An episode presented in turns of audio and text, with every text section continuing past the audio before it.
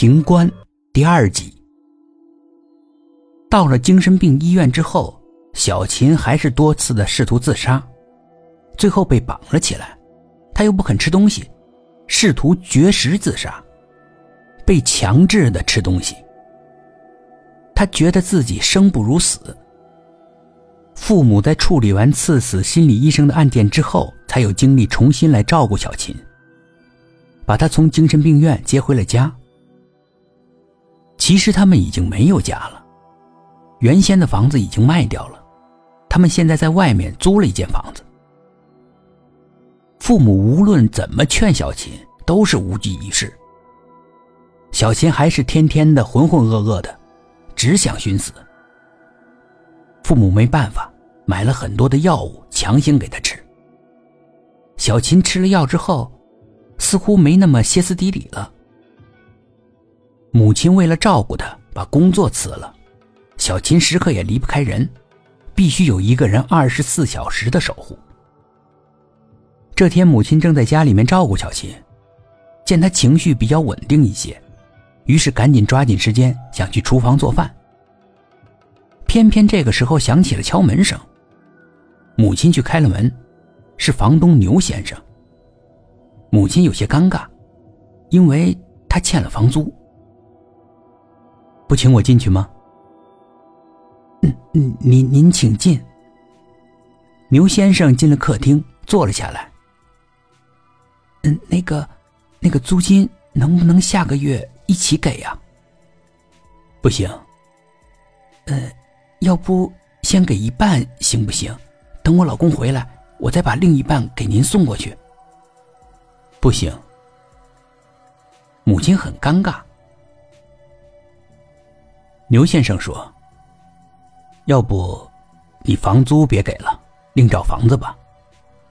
邻居跟居委都投诉了，说你们家里面经常有人大吵大闹的，而且有时半夜也大吵大闹，扰得四邻不安。”我这房子不租给你了，不好意思啊。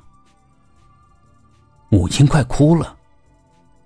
你，我我，要不，要不我们再住一个月再搬行不行？现在就搬吧，干嘛还要等一个月呢？早搬也是搬，晚搬也是搬，欠的房租我不要了，好吧？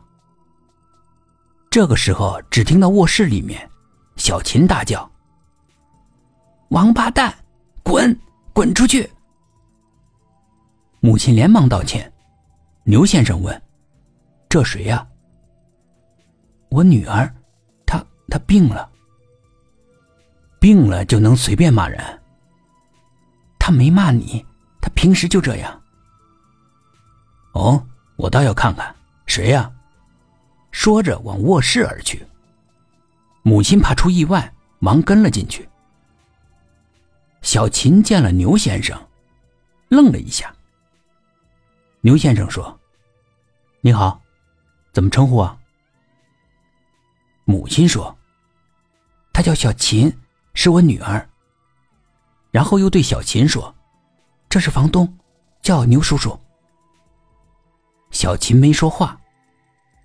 牛先生说：“你出去吧，我跟他聊聊。无论屋里面发生什么事情。”你都别进来。母亲一听这话，耳熟啊。那可不行，上次有个心理医生也是这么说的。最后，最后被被他，我必须在这儿。你在这儿是吧？那我们走。说着拉着小琴下床，母亲连忙拦着：“ 不行，你们去哪儿？要不你出去，要不我们出去。”母亲很为难，要不你把房租给我，我现在就走。房租你又拿不出来，搬家嘛又不搬，你总得选一样吧。我跟他随便聊聊，但是不想有外人在场，这要求过分吗？母亲犹豫了一下，看看小琴，似乎并没什么异样，于是出去了。